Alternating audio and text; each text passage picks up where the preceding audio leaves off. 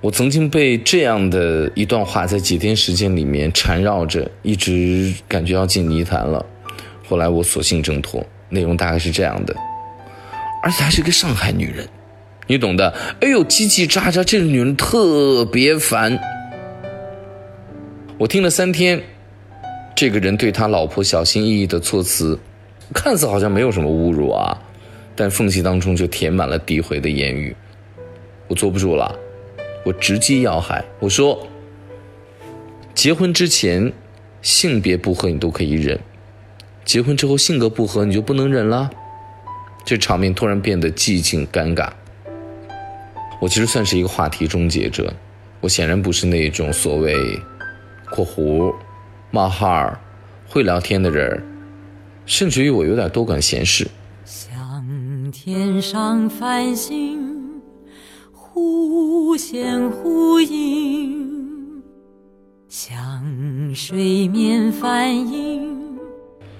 那我们那天在座的人呢，多少都会因为这个话语者的社会地位和经济实力，即便是不认同他的观点，不认同他的价值观，也顶多假装没听到，或者说就尴尬的保持着假笑。让我讶异的是，包括在座的女性也无一例外。那由于这个运动的爱好和这位朋友相识，那出国呢？我每天滑完雪之后，在漫长的聊天的时间里面，他的整个话语基调啊，把女人或者其他人当做了器物。使用结束之后呢，如果方便摆脱或成本不高的摆脱，倒罢了；如果像是夫妻关系啊，离婚成本比较高嘛，他就会转嫁。变成家里的冷漠以及家外的讽刺，这是一种冷暴力。坦白说了，这样的文章我不爱写，我觉得不好写。为什么？因为它特别像道德审判嘛。子曰：“君子不器。”这句话呢，实际上不是说说一个君子不能把自己变成狭隘的器物，要更盖一层含义，就是说你不能把他人，就是或者其他的物品当做器物来摆布。所以说我时刻的自画对照，我是否关照到了对方的独立人格？摊开说呢，其实就很长的一篇论文了。我今天只能讲半部，就把它叫做“不弃上部”。而且呢，就是谈多了也会特别的枯燥嘛。我试图用这种盘点的方式让大家明白这个不弃的生活美学意义。我一个故事一个故事讲，先来讲第一个。呃，今年呢，我生活最大的改变就是拿出很多的时间搬家到山里面。呃，如果说有一些功利目的的话，那就是说这个沿途呢会有很多艺术家的门可以去串一串。呃，他们的各自各自山头都有嘛。呃，这种滋养呢，实际说，我觉得比隐没在山里的那种感觉本身更甜美。那那天呢，我去了当代艺术家李江的工厂。他那个是一个巨大厂房所改造的艺术空间，呃，不是为了展览，是他要创作。他呢是在信息爆炸的时代，把杂志多余的部分去掉，留下来的信息，就是他想对这个时代说的话。所以说，他一个观点就是美就是瘦身，是减法，美不是加法。因为之前呢，我打趣说，我说哎，咱们俩一人一个山头，一个喜欢传统文化，一个热爱当代艺术，他立马就很敏感的反驳说，不要划界限啊，我的作品里面是有。传统文化的，有芥子园画谱的啊，等等等一系列，他都给我列举。没错，不弃的一个原则就是不画界限。当当代艺术里面有这个呃勾陈过去的事物，那古典文化呢也可以鞭策当下呀。就像我们开车的时候开了 GPS，开了导航，可能会堵车，但是方向不会跑偏。第二个故事。男女有别，有的时候说起来非常的稀松，但是有时候就不是尊重女性生理弱势了。澳洲平权在墨尔本的弗林德斯火车站的红绿灯呢，就是那个闪的那个小人儿，一半是男人，一半是女人啊。如果是彩色的，我估计还得分一下肤色。上世纪呢，一群女人不平，自己为什么不可以跟男人一样在沙滩上裸体？哎，男人们想了一下，说对呀。为什么不呢？Why not？所以说，悉尼的邦代沙滩的风景线就是美好的肉体机。肉体解放，实际上就是思想解放的一个表情。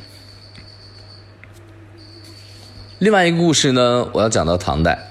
唐代的中国呢，出现了成熟的科举制度，但是呢，女人不能参加，但丝毫也不影响一些女性参加的热情。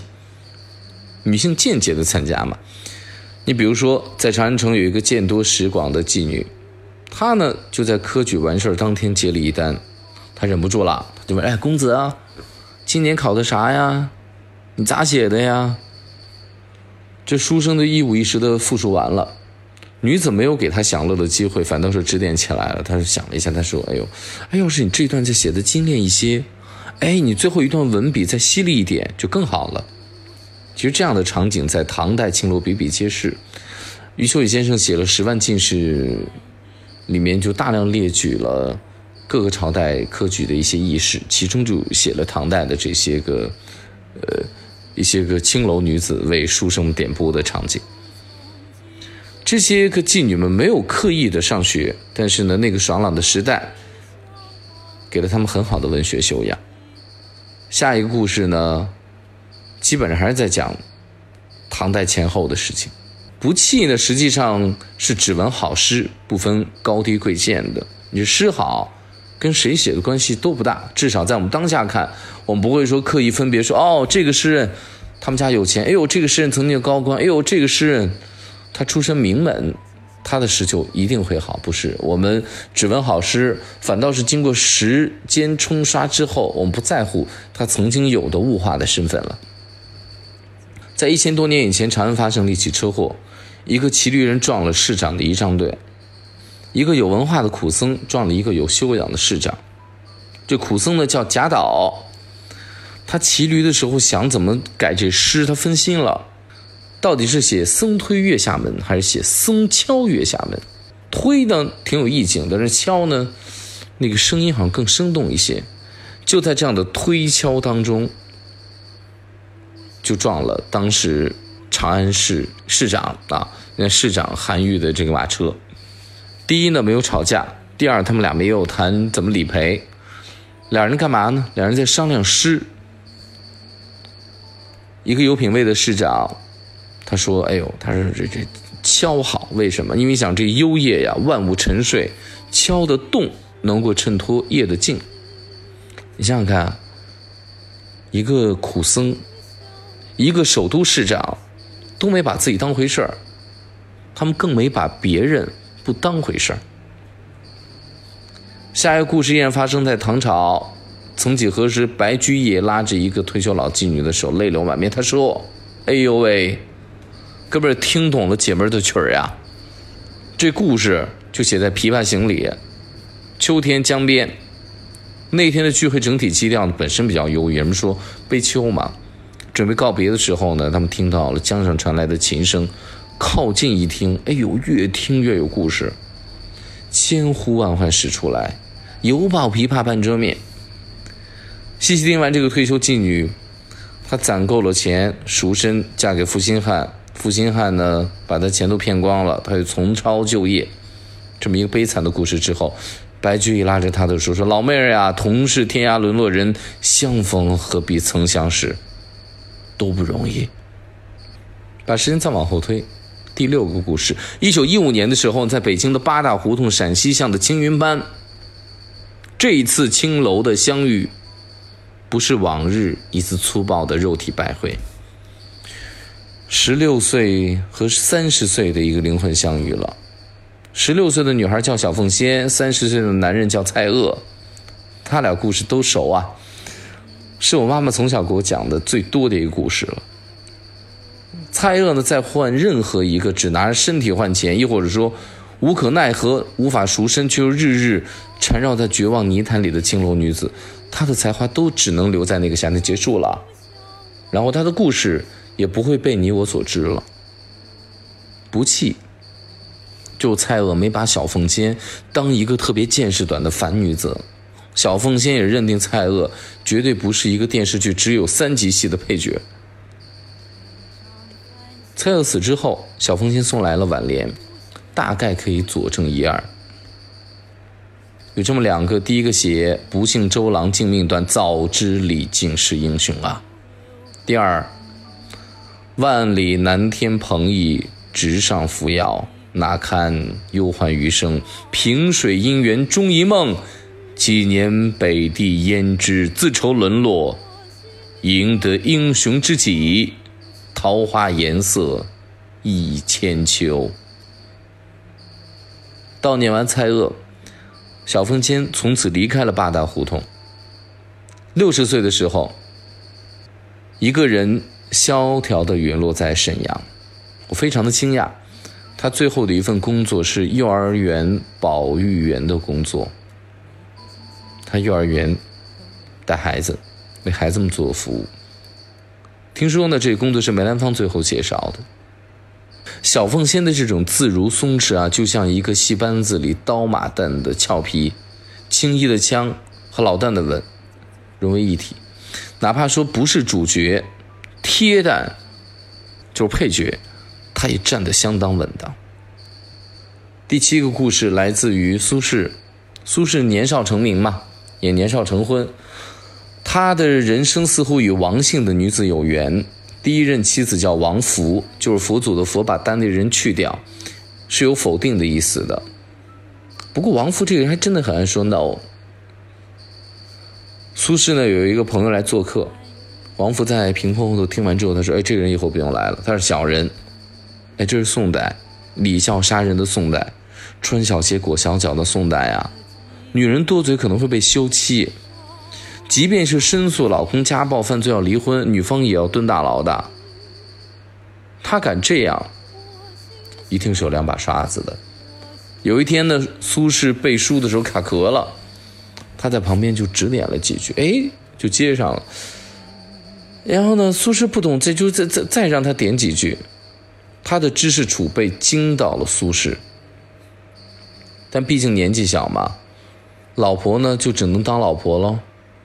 王弗去世十年之后，人生大错的苏轼想起了王弗当年逆耳的话，如雷贯耳，醍醐灌顶。时光一去难倒回。往事只能回味，十年生死两茫茫，不思量，自难忘。千里孤坟，无处话凄凉。纵使相逢应不识，尘满面，鬓如霜。这苏轼的悼亡词，应该是中国目前悼亡七词里面最好最好的了。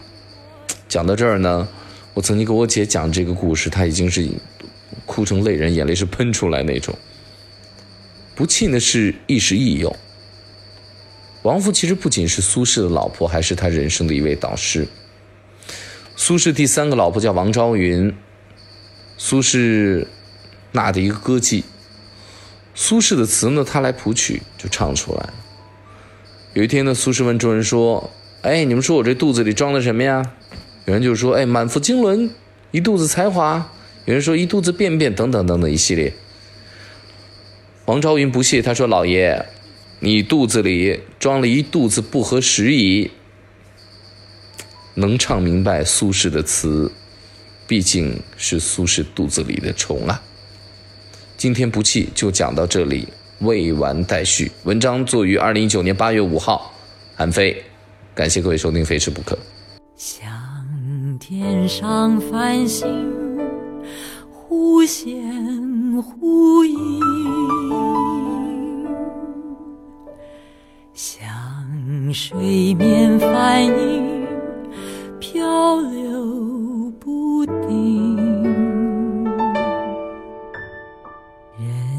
生的机遇，稍纵即逝。